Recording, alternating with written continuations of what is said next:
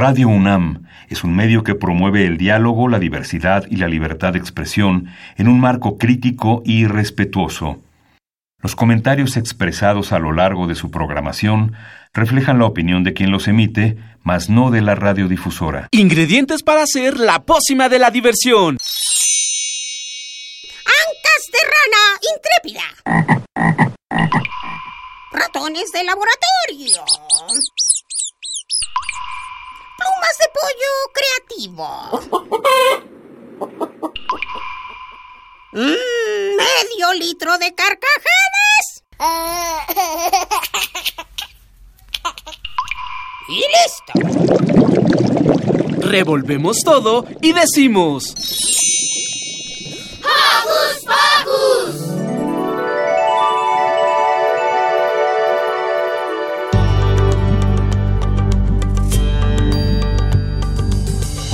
Bienvenidos a una emisión más de Hocus Pocus. Yo soy Silvia y los saludo con un sonoro beso.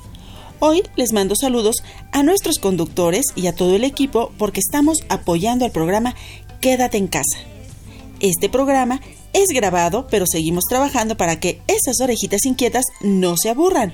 Saludos pues para Mili, Lucy, Maga, Liber, Emiliano, Demian, Ricky y para Dani. Y saludos muy especiales para Mini Santi y para Alex. Además, agradecimientos especiales para Ivonne Gallardo, Carmen Sumaya, Lilith Ortiz y Liliana Galán. Sigan en sintonía porque hoy en Hocus Pocus los locutores se pusieron creativos y realizaron notas muy interesantes que van desde un chiste hasta cómo crear una canción. Hoy pondremos a prueba su sentido del humor y su imaginación. Además, si se perdieron la historia de Katy Katy, no se preocupen, la podremos escuchar desde el primer capítulo. Más adelante les presentamos la entrevista que tuvimos con la autora de Bolívar, el niño presidente. No se pierdan esta historia, está padrísima. Y para los papitos también tenemos información importante. En la sección Sana Sana, Liz nos cuenta cuáles son las consecuencias de no realizar nuestras actividades habituales y cómo podemos prevenirlas. Así que ayúdenme a preparar la pócima de la diversión agregamos una dosis de buen humor, una cucharadita de imaginación, una pizca de la pócima antiaburrimiento y comenzamos.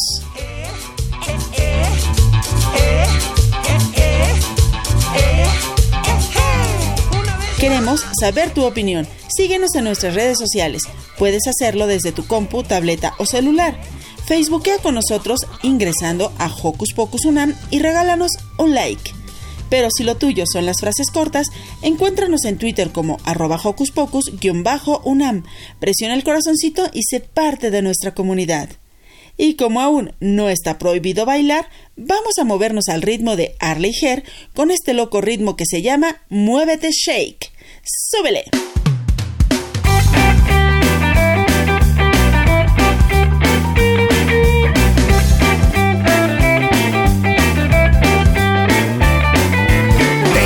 ganas de mover los pies y sacudir mis brazos fuerte. Luego dar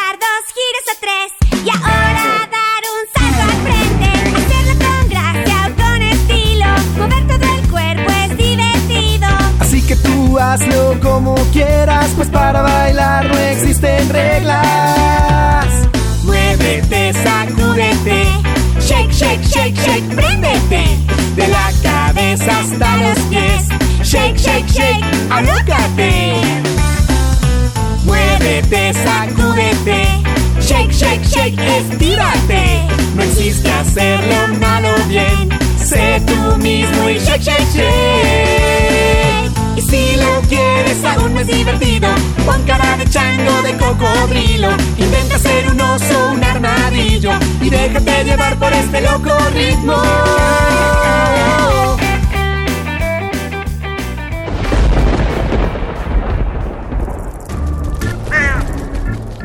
chispas, radios y centellas. Estás en Hocus Pocus.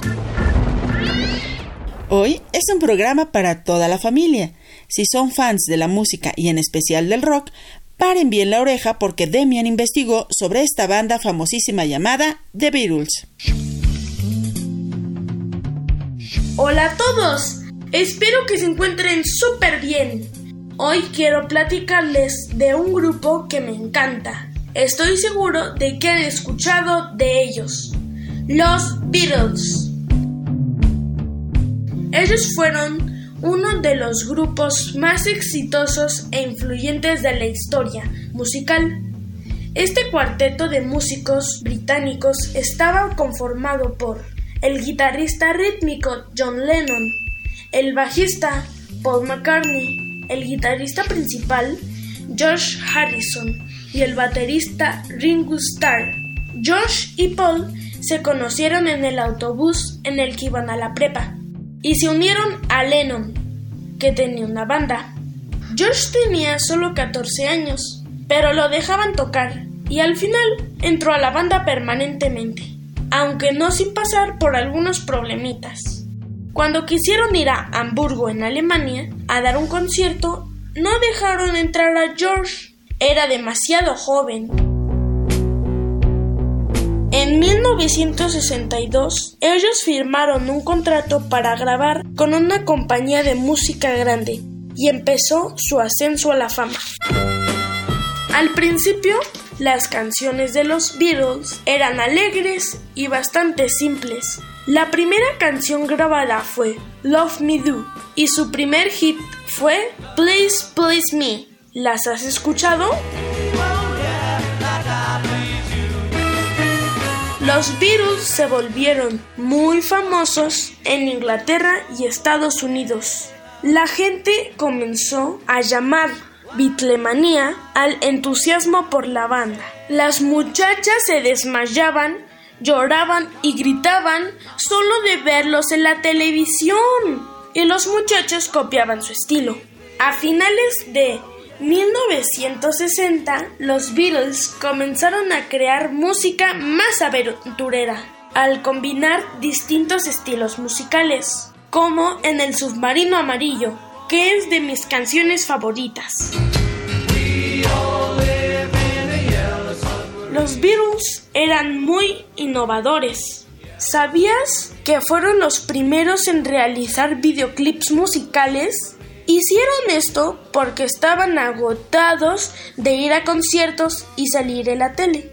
Pero, ¿por qué fueron tan famosos? Yo creo que todos los amaban porque eran jóvenes, divertidos y espontáneos. Eran amables con la prensa y siempre contestaban cosas graciosas. Te cuento como ejemplo una frase memorable de Lennon.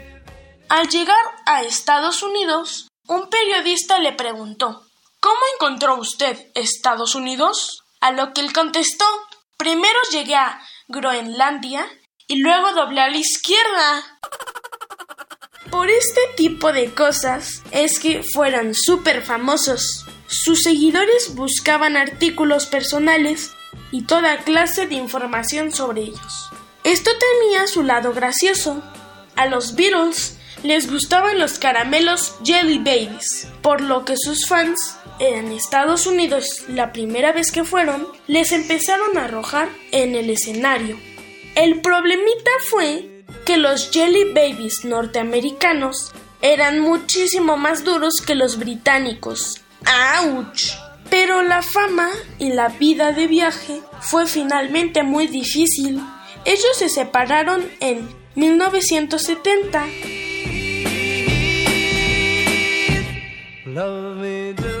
Los Beatles marcaron una época y su música continúa gustándole a muchas generaciones. Los Beatles grabaron 214 canciones e hicieron 5 películas. Hoy día muchos músicos y artistas de todo tipo usan sus obras para inspirarse. María Saunderson, una artista textil de Liverpool, acaba de lanzar su segundo libro, titulado Once Upon a Liverpool, en el que cuenta la historia del cuarteto en imágenes bordadas, con la que la leyenda de los Beatles llegará a los niños de todas las edades. Visita nuestro Facebook, pues allí te dejaré un link donde puedes echarle un ojo a sus obras. Y como los Beatles también me inspiran, quiero tocarles un fragmento de mi canción favorita.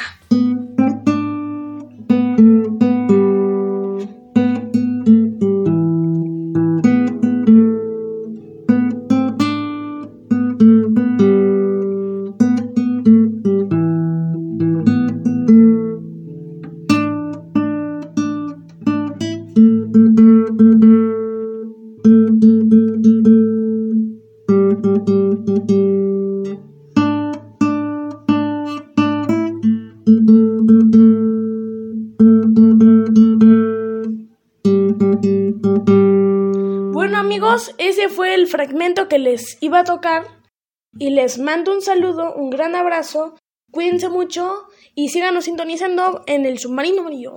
Bye.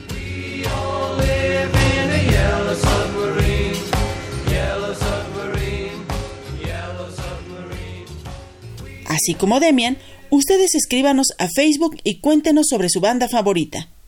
Cambiando de tema, por ahí nos llegó el rumor de que algunos están de malas porque no pueden salir.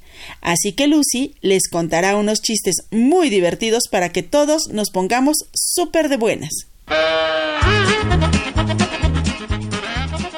Hola amigos de Hocus Pocus, yo soy Lucy y les quiero contar algunos chistes que me sé para cuando quieran que alguien se ría carcajada. Aquí les va el primero. Un niño le pregunta a su mamá, Mamá, mamá, ¿qué tienes en tu pancita?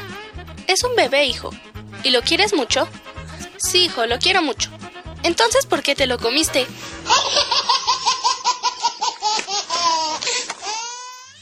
Y aquí tengo otro. Un niño le pregunta a su papá, Papá, ¿cuántos años tiene el gato? Dos, hijo. ¿Y cuántos años tengo yo? Tú tienes cinco, hijo. ¿Y por qué el gato tiene bigotes y yo no? Uno más. ¿Qué letra del abecedario es la única que se puede comer? La gelatina. ¿Cómo estornuda un jitomate? Ketchup. Primer acto. Una cuerda acostada en un sillón. Segundo acto. Una cuerda acostada en un sofá. Tercer acto. Una cuerda acostada en una cama. ¿Cómo se llamó la obra? La cuerda floja. Ahora adivina este. Primer acto. Chicha no quiere salir de su casa. Segundo acto. Chicha no sale de su casa.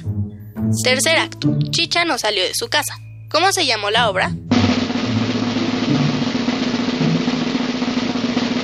Salchicha. Está una niña en la casa del terror y un fantasma le pregunta, ¿te doy miedo? No, gracias, ya tengo mucho. Qué te dedicas? Soy rockero. ¿A poco tienes una banda? Bueno, no, junto rocas y las vendo. ¿Cuál es el animal más antiguo? La vaca, porque está en blanco y negro. Y aquí va el último. Primer acto, un elefante tocando la guitarra. Segundo acto, un hipopótamo tocando la batería. Tercer acto, un rinoceronte cantando rock. ¿Cómo se llamó la obra?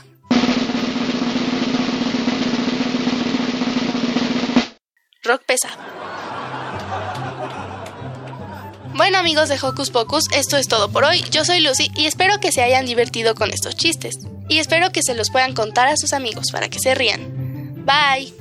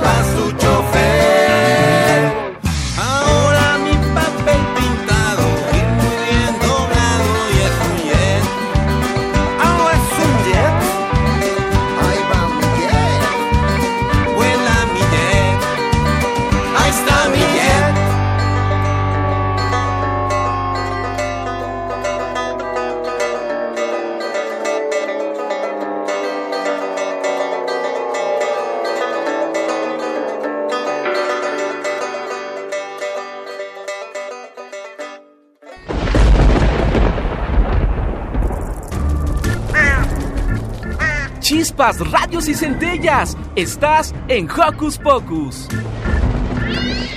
Acabamos de escuchar El Jet de Papel, de la Botarga, y me acordé de cuando hacía volar mi avioncito de papel.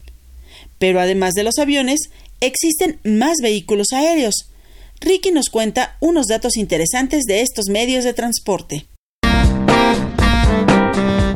Hola amigos de Hocus Pocus, ¿cómo están el día de hoy? Porque yo estoy muy bien. Deseo contarles sobre los vehículos aéreos. Pero, ¿qué es un vehículo aéreo? Simple, es un medio mediante el cual es posible viajar en el aire. Y un claro ejemplo de este es un avión. Sin embargo, este no es el único tipo de vehículo aéreo. Existen otros, como los helicópteros, los globos aerostáticos, los multicópteros y aviones militares. Pero, ¿cómo vuelan? Hmm, bueno, pues es fácil. Existe algo llamado BTOL. Estas son las siglas de Vertical Take Off and Landing, lo que en español significa despegue y aterrizaje vertical. Así volan todos los vehículos aéreos, a excepción de algunos aviones militares y todos los aviones normales. Seguro se preguntarán, ¿cómo vuelan los aviones? Estos pueden volar gracias a sus alas. Puede que algunos digan que vuelan gracias al aire. Pero esto no es posible, ya que el aire tiene un peso, y su peso es menor que el de un avión. Si el avión no tuviera alas, no podría volar. La forma de las alas hace que el avión pueda volar, a las alas le ayudan los propulsores. Estos le dan un impulso y por eso es más rápido que un auto. Los aviones utilizan combustible, así como todos los vehículos. Este depende del tipo del avión. Para los drones, su combustible es batería y para los globos aerostáticos es el gas. Estos fueron los vehículos aéreos que existen, aunque los aviones militares son variados. Para el futuro pueden existir uves voladores con BTOL. Hmm. Eso a mí sí me gustaría. Hmm. ¿Ustedes conocen algún tipo de avión militar? Compartan con nosotros en Facebook cuál conocen. ¡Saludos!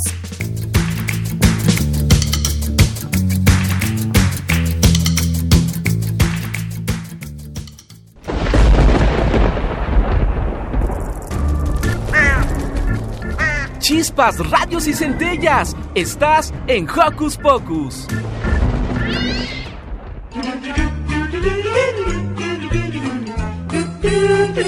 ¿Listo micrófono? ¡Yeah! ¿Listo invitado? ¡Yeah! ¿Listas las preguntas? ¡Yeah! Tres, dos, al aire. Ahora va la entrevista. Se llama Bolívar. No es un héroe, es un niño. Pero, ¿quién dice que un niño no puede cambiar un país? ¿O al mundo? ¿Imaginas a un niño como presidente de tu país?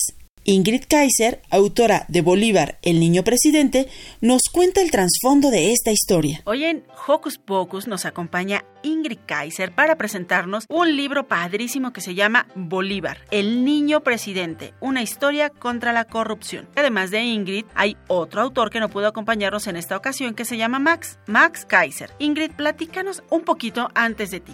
Bueno, yo soy pedagoga, yo estudié pedagogía, después estudié una maestría en museografía y me dedico a la educación estética, que es la integración de la educación con la cultura y las artes. Y mi hermano se dedica al combate a la corrupción, él es abogado. Y es por eso que unimos fuerzas en este libro para, eh, desde mi visión como pedagoga y dedicada al tema de las artes, y mi hermano en el combate a la corrupción. Es padre saber que se preocupan porque los niños de alguna manera se adentren a estos temas. Es decir, hace tiempo era como que, ah, eres niño, a ti no te interesa este tema. Ah, sí, tú no entiendes. No, cuando seas grande. Sin embargo, este libro, Bolívar, el niño presidente, una historia contra la corrupción, nos muestra que desde pequeños podemos interesarnos por los temas y podemos incidir en lo que está pasando en nuestro país. Pero ¿de dónde surge la idea para escribir este libro, Ingrid? Surge justo del nombre Bolívar, amigo de mi hermano de la infancia, y Bolívar lamentablemente desde muy pequeño se le diagnosticó distrofia muscular y su hermana Tania igual. Han desafiado todas las leyes de la medicina porque Bolívar sigue con nosotros. Y hace un par de años, siguiendo a mi hermano con el tema del combate a la corrupción, le escribió y le dijo, oye, ¿sabes qué? Fíjate que los adultos ya están un poquito maleados.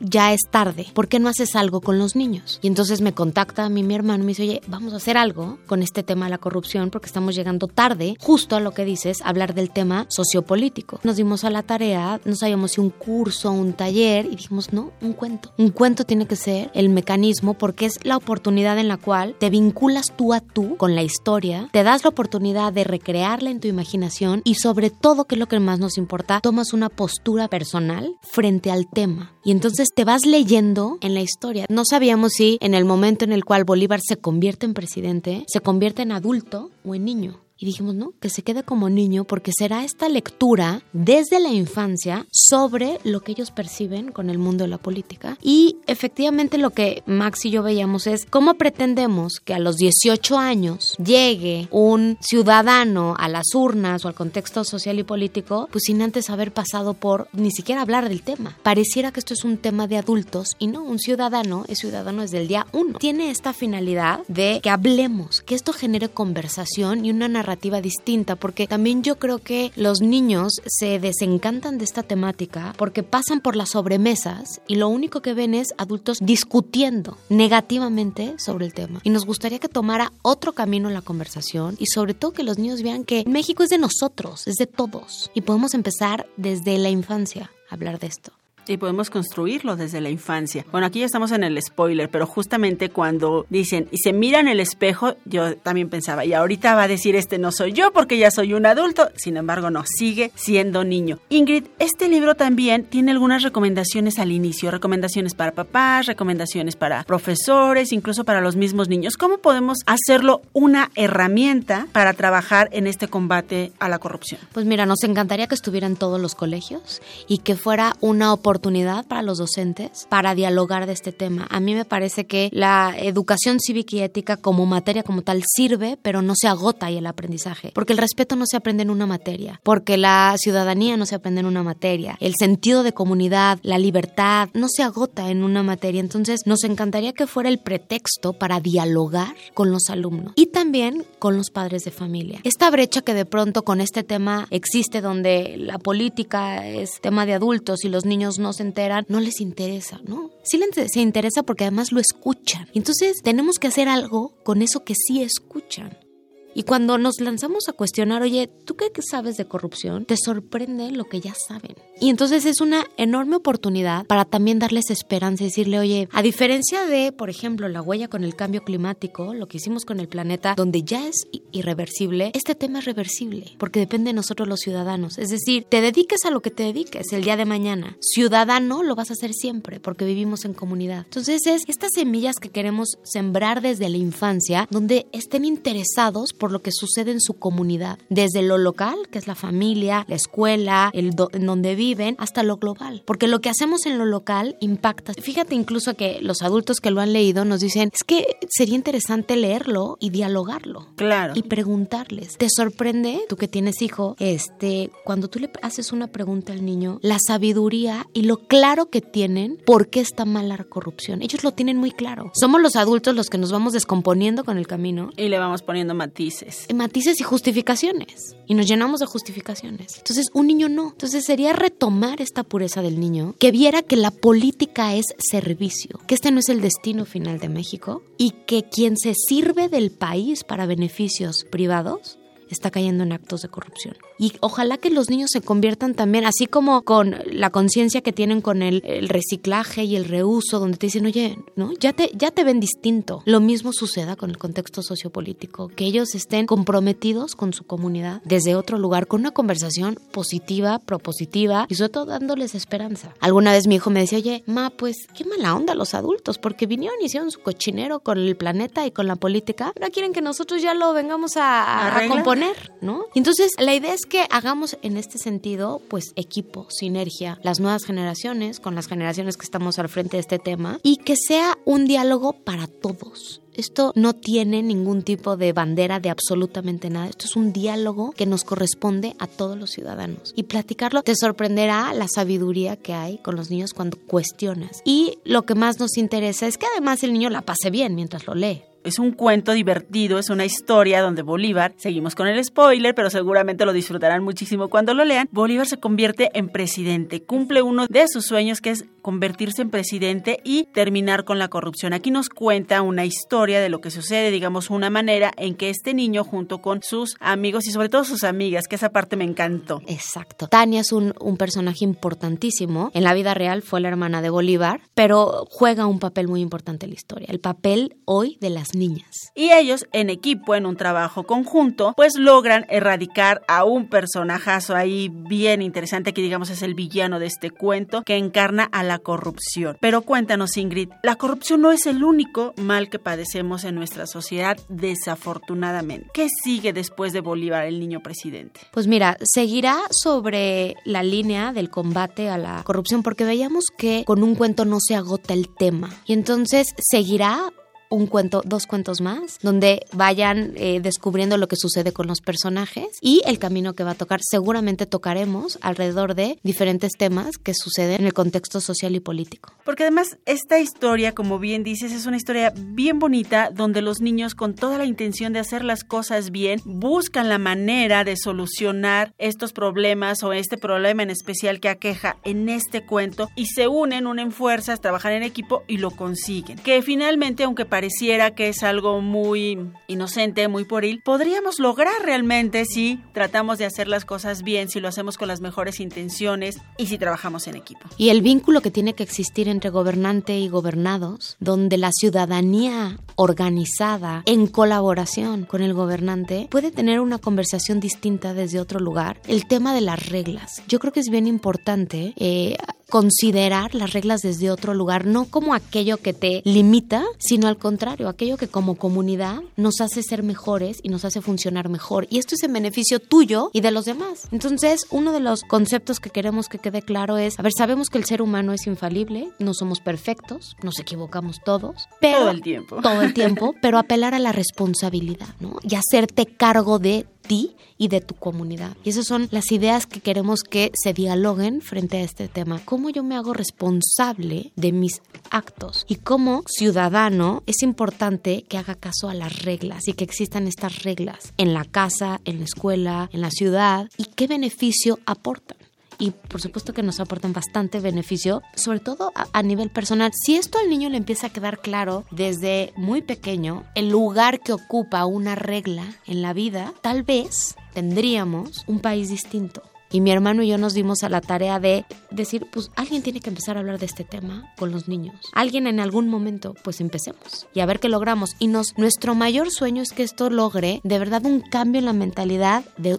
toda una generación. Así como sucedió y está sucediendo con el tema del cambio climático, donde ves a la ballena llena de plástico y de verdad eso hoy a los niños les ofende saber que eso continúe, el maltrato que hacemos con el planeta, pues lo mismo queremos que les ofenda el maltrato que hemos hecho los ciudadanos con nuestro país y que es posible hacer algo, que claro que es posible otro rumbo y está en sus manos. En sus manos y en las nuestras, en un trabajo en equipo. Exacto. Justo con los papás, justo con los maestros, justo con nuestros vecinos, hacer lo que nos corresponde y tratar de hacerlo bien. ¿Y dónde podemos encontrar Bolívar, el niño presidente, una historia contra la corrupción? Pues ya está en las librerías, ya pueden ir a todas las librerías del país a, buscarlas, también va a estar en línea y en Planeta, en la página de Planeta. Y tenemos, traigo de regalo, tres cuentos. ¡Ah, qué emoción! ¿Y cómo nos podemos llevar estos cuentos, Ingrid? Pues mira, me encantaría que nos comentaran los niños. En redes sociales, ¿te parece? En redes sociales. Ellos, en su día a día, ¿qué hacen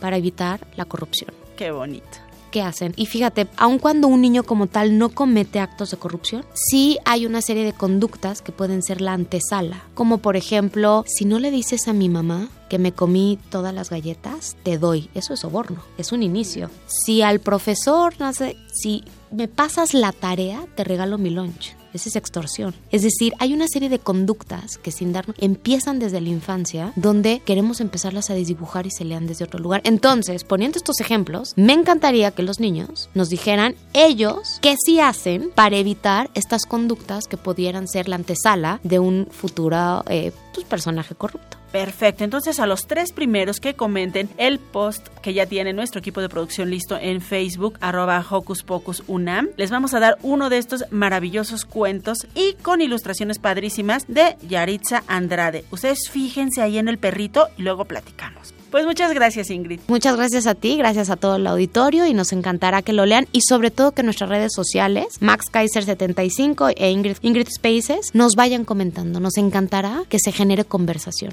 Perfecto. Muchas gracias.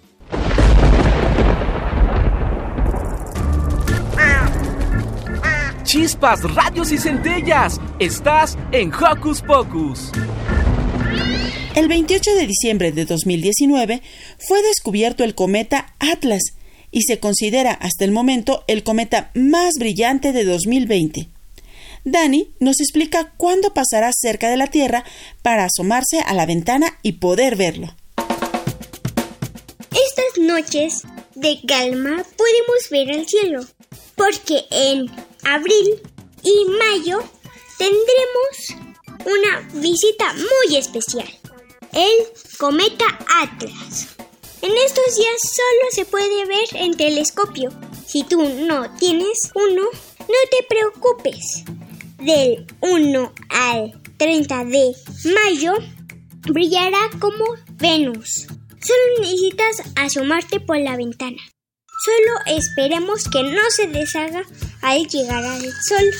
Te invito a cazar cometas y ver qué sorpresa nos da Atlas, porque, como dice David Levy, las cometas son como los gatos, tienen cola y hacen lo que quieran. Para saber más, puedes visitar indesky.org. ¡Chao!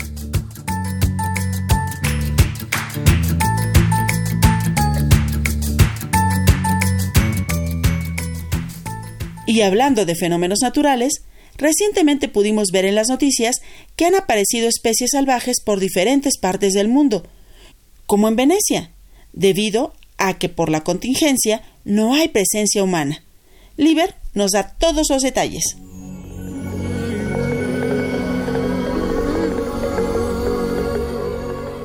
Hola amigos, soy Liber Nawali y quiero contarles la historia de cómo los animales salvajes invadieron las ciudades. Esto pasó durante el tiempo que estuvimos en casa. Muchas especies animales que no se habían visto o eran muy difíciles de ver reaparecieron en diversas ciudades del mundo. Uno de los ejemplos más cercanos fue el ocurrido el pasado mes de abril, cuando una ballena jorobada que no se había visto tan de cerca desde hace años atrás, fue captada por los habitantes de Acapulco Guerrero. Debido a que por la cuarentena las lanchas que transitan por esa parte de la costa no estaban presentes, la ballena jorobada pudo acercarse. Puedes checar el video en YouTube. Vayamos a Italia.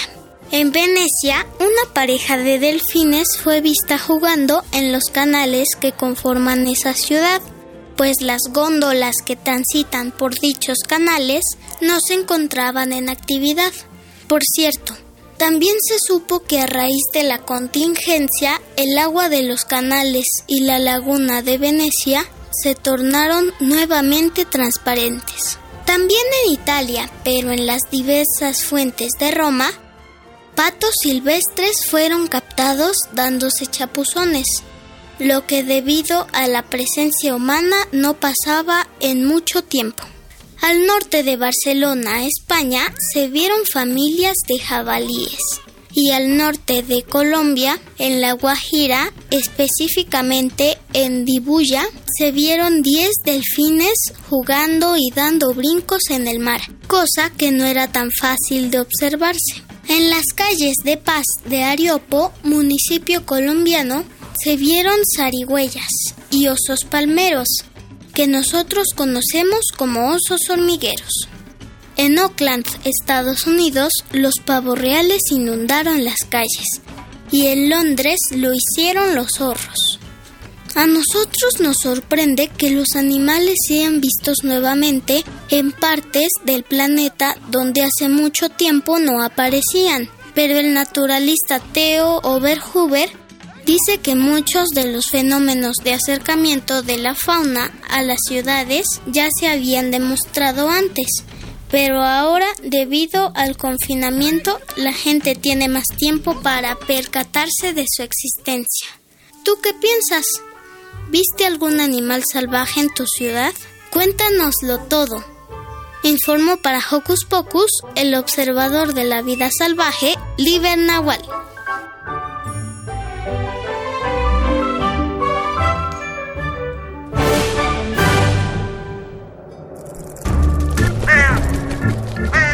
¡Hey! Si te gusta navegar por las redes sociales, síguenos en Facebook y danos un like. Encuéntranos como Hocus Pocus Unam. Ahora sí, papás, muy atentos, porque en la siguiente sección les hablaremos de las consecuencias que trae para toda la familia el no realizar actividades cotidianas como ir a la escuela, al trabajo o visitar a la familia. Pero Liz nos cuenta cómo sobrellevar la cuarentena. Sana, sana.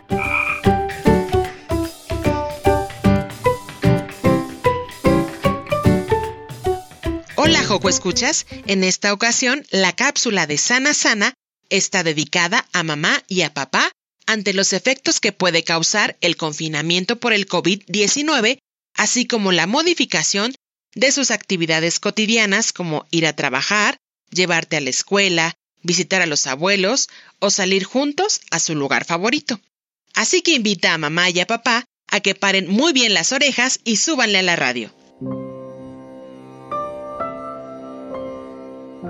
La incertidumbre de no saber qué va a pasar ante la presencia del coronavirus en tu ciudad o país seguramente te lleva a consultar varias veces al día las noticias y las redes sociales. Esto podría llevarte a sentir ansiedad, estrés, dificultad para conciliar el sueño, irritabilidad, frustración o a estar en un constante estado de alerta. Déjame decirte que es totalmente natural ante situaciones desconocidas y nuevas. El temor y la ansiedad con respecto a una pandemia puede agobiarte y generar emociones fuertes. Pero también puedes disminuir estas sensaciones si sigues los siguientes consejos. Número 1. Controla la cantidad de información que consultas. No hagas caso a rumores o noticias falsas. Infórmate una vez al día, de preferencia en un horario fijo y en fuentes oficiales. Evita que la información te abrume o te genere miedo. Número 2. Tómate un respiro. Aleja tu mente de la tensión si te sientes abrumada o abrumado, dirígete a un lugar privado, como el baño o tu cuarto, cierra los ojos e inhala y exhala lentamente durante unos 7 minutos. Repítelo 5 veces. Haz un esfuerzo por poner tu atención en otra cosa. Esta actividad la puedes realizar en compañía de toda la familia para sentirse más tranquilos. Número 3. Haz una lista de las cosas que te apasionan, disfrutas o que tal vez te gustaría experimentar, lo cual te llevará a descubrir otros talentos o habilidades que incluso no conocías. Actualmente existen casas de cultura, museos y universidades que ofrecen una gran diversidad de actividades, cursos e incluso visitas virtuales a galerías de arte, zonas arqueológicas y a un gran número de lugares increíbles. Es cuestión de que te aventures. Y número cuatro, sonríe. En situaciones de estrés se vale no tomarse todo tan en serio. Practicar el sentido del humor es una buena forma de regular o controlar las preocupaciones, la ansiedad y el aburrimiento. Recuerda que no está en tus manos controlar una pandemia o los efectos de ella pero sí puedes decidir cómo quieres sentirla. La cuarentena tendrá un fin. Toma en cuenta que si te sientes más serena o sereno, podrás tomar mejores decisiones y al mismo tiempo transmitir seguridad a tus hijas e hijos. Si consideras que tú u otra persona de la familia necesita ayuda o manifiesta emociones como miedo, tristeza o ira, el Consejo Ciudadano para la Seguridad y Justicia de la Ciudad de México ofrece apoyo psicológico las 24 horas, los 7 días de la semana. Pueden llamar o enviar un mensaje de texto al 5555 33 55 33. Va de nuevo. 5555 33 55 33. Yo soy Liz y nos escuchamos en la siguiente cápsula de Sana Sana. Sana Sana.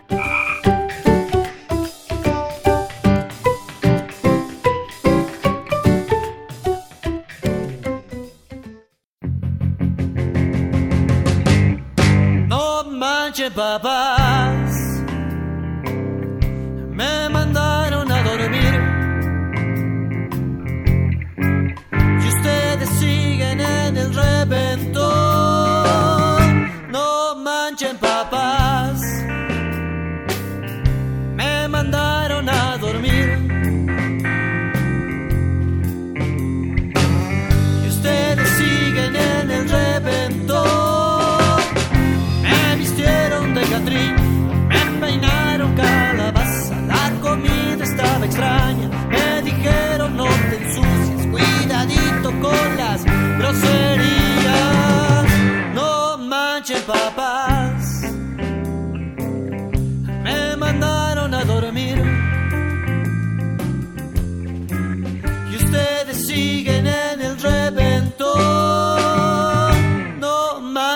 Papás me mandaron a dormir. Y ustedes siguen en el reventón. Luego soy su mandadero. Niño, tráete esto, aquello. Ahora canta, ahora baila. Niño, ya está tarde. Buenas noches, vete a tu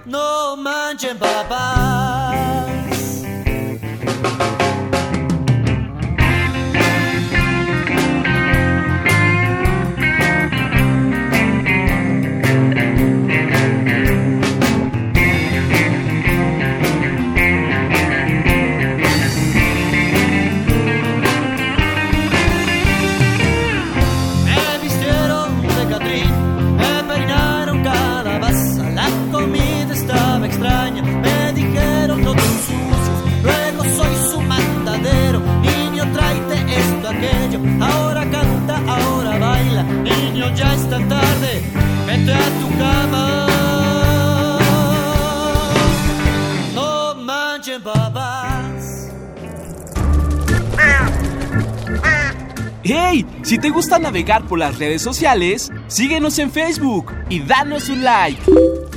Encuéntranos como Hocus Pocus Unam.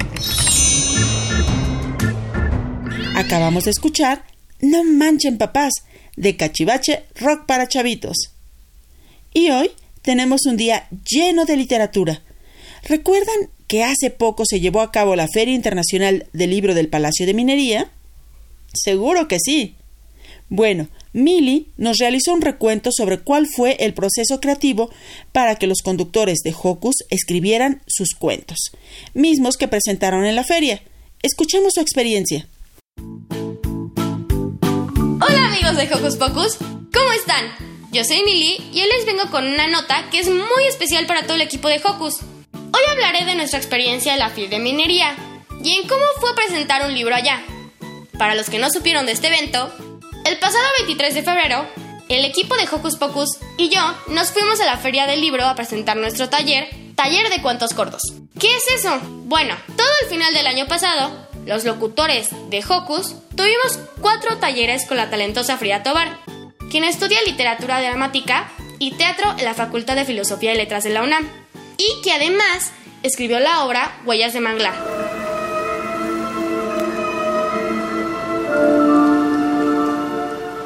Frida fue nuestra maestra para escribir estos cuentos cortos en las cuatro sesiones que fueron llamadas Escribiendo sin goma, en las que, como dice el título, Frida nos ponía una única regla, no borrar lo que escribes.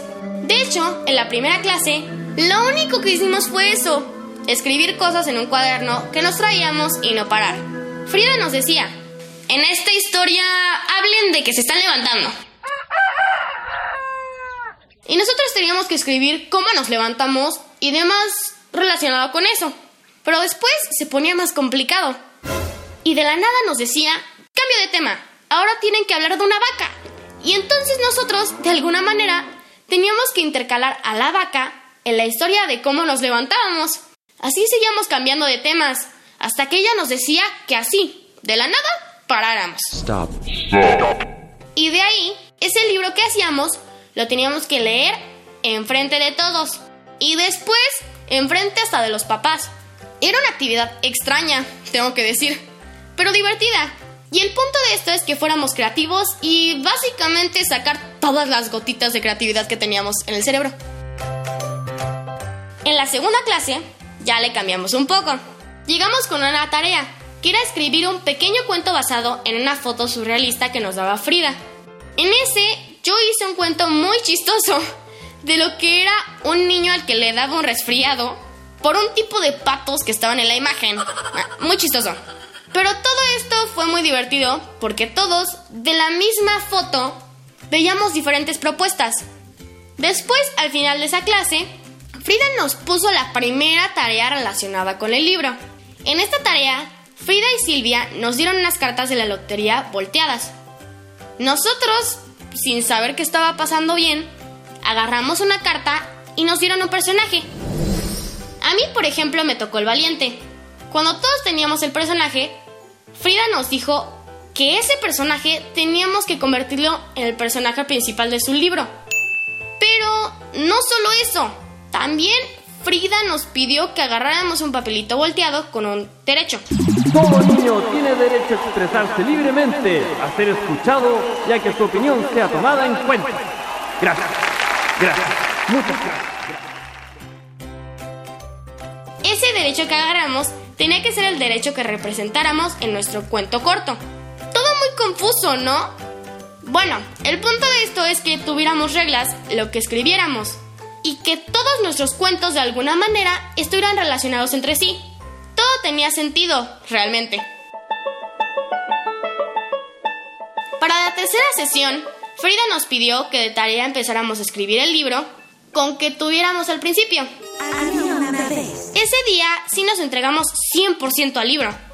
Frida nos dio un par de ideas de anotaciones sobre las que podíamos utilizar entre esos días. En ese día todo lo que hicimos básicamente fue escribir la historia hasta acabarla. Todo era escrito a mano en el cuaderno que teníamos que traer. Y tenía que ser sin parar. Y cuando por fin acababas, le dabas a Frida tu cuaderno y te podías ir ya. En la siguiente clase, la última, yo creo fue la más divertida. En esta clase, Frida fue con cada uno de nosotros enseñándonos cómo había pasado nuestras anotaciones a su computadora y enseñándonos las cosas que ella cambiaría y demás. Lo más divertido de todo es que mientras Frida, tipo, estaba con Emiliano, todos los demás estábamos en la oficina de Silvia cantando y bailando canciones de Disney en karaoke. Canto el ruiseñor, canto el ruiseñor. Ese día fue muy divertido y además fue el momento en que nosotros ya pudimos ver el resultado de nuestras ideas. Ese día fue la última sesión ya teníamos un libro, que de hecho leímos enfrente de los padres para practicar. No volvimos a tocar el tema de los libros desde ese momento. Seguíamos actuando normal, con nuestros programas y notas, hasta una semana antes del día. Esa semana nosotros tuvimos nuestro ensayo general, en el que perfeccionamos nuestro cuento y cada uno lo dijimos enfrente de los padres.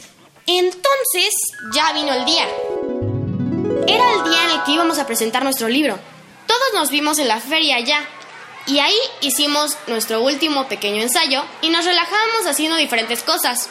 Era la hora y nosotros nos metimos en la sala. Cuando pasábamos por la fila, vimos un buen de gente y nos asustamos bastante. Entre ellos estaba el director de la fila de minería que nos vino a ver.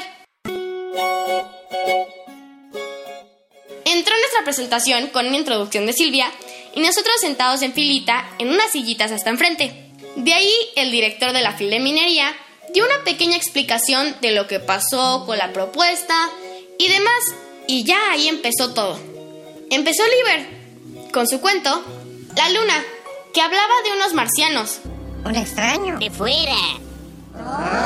Luego Magali contó su historia, La Corona, que hablaba de un ladrón. El siguiente fue Ricky, con su cuento Las Sirenas, que era de unas sirenas que cantaban increíble y de una señora cangrejo que cantaba horrible. ¡Canta ya!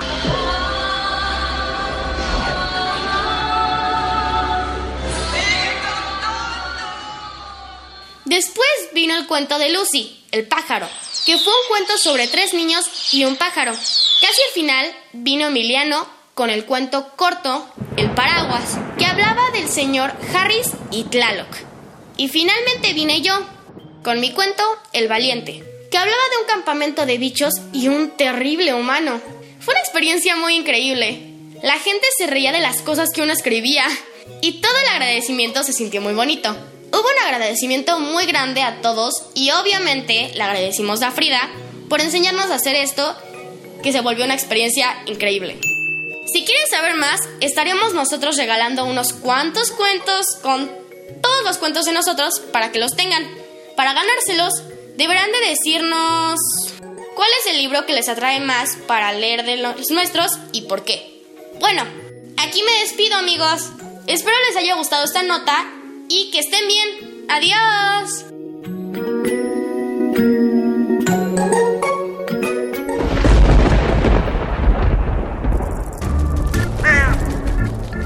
Chispas, radios y centellas. Estás en Hocus Pocus. Seguimos en Hocus Pocus y queremos que por un momento olviden lo que está pasando en el mundo y se alisten para vivir una gran aventura sonora. Prepárense porque esta historia ya comienza con los 5 minutos de Arle.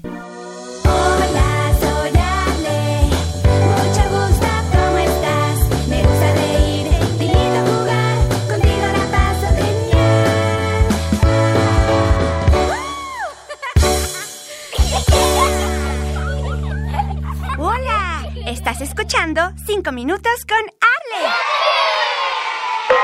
¿Cómo están todos el día de hoy? Yo soy Arle. Están conmigo mis dos gatitos. Hola, Ay, soy Tito Gatito. ¡Ay, qué sueño! ¿Han visto un helado para gatos? Hola a todos. Yo soy Sendo Amor y me gustan mucho las historias de Katy Katy. ¿Están listos para conocer a Katy Katy? Ella es una niña muy especial, que como cualquier otro niño vive muchas aventuras. Katy Katy, a sus 8 años de edad, está descubriendo el mundo. Hay veces que toma decisiones que no le hacen bien, como por ejemplo ver videos todo el día, jugar videojuegos y ver televisión exageradamente. Esto provocó que Katy Katy perdiera por completo su imaginación. Sin decir más, comienza la historia.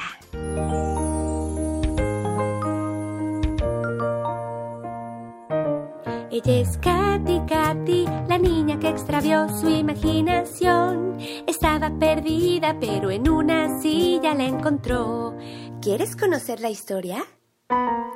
Soy Katy Katy, la niña que extravió su imaginación. Hoy estoy aburrida, mi vida no tiene solución. ¡Osh! ¿Saben por qué estoy tan aburrida? Estoy sentada aquí desde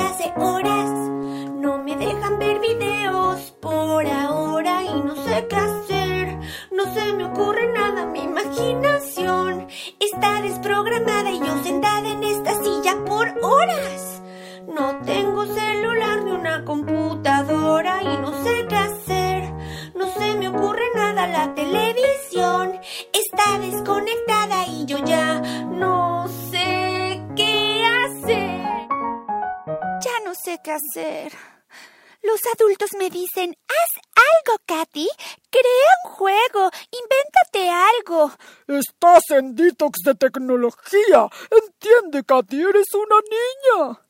Pero no se me ocurre a qué jugar. Y de esta silla no me pienso levantar. Mejor pónganme una movie. Jugar videojuegos es lo que se me ocurre. Aplicaciones tengo en la cabeza y alguna otra idea no me interesa.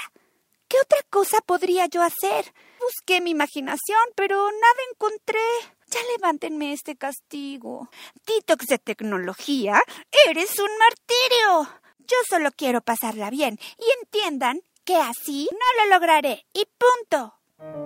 Ella es Katy, Katy, la niña que extravió su imaginación. Estaba perdida, pero en una silla la encontró. ¿Quieres saber cómo fue?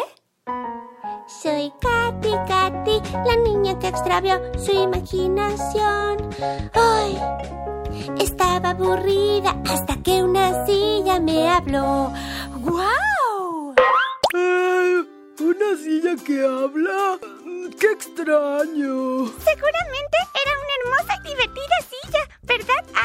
Seguro que sí, siendo amor. Y como bien dijo Tito Gatito, para Katy Katy era algo extraño, algo que nunca antes le había ocurrido. ¿Será que Katy Katy estaba encontrando su imaginación? Pues eso lo sabremos en el próximo programa de Hocus Pocus. Todo esto es muy extraño. Ya quiero que sea el próximo sábado para saber qué pasa con esa silla que habla. Pronto lo sabremos. Hasta la próxima. Espero que tengan un excelente fin de semana. Bye bye. Tengo mil colores para dibujar. Vamos a reírnos, vamos a inventar. ¡Qué alegría es otro día! Y contigo más.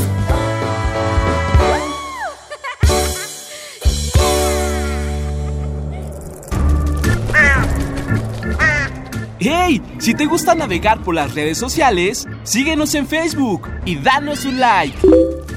Encuéntranos como Hocus Pocus Unam.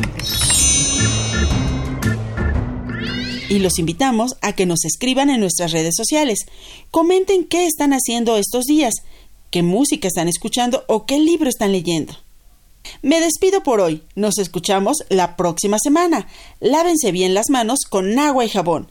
Soy Silvia y me despido de ustedes con un sonoro beso. Nos escuchamos la próxima semana. Radio UNAM presentó el espacio donde las niñas y los niños usan la magia de su imaginación.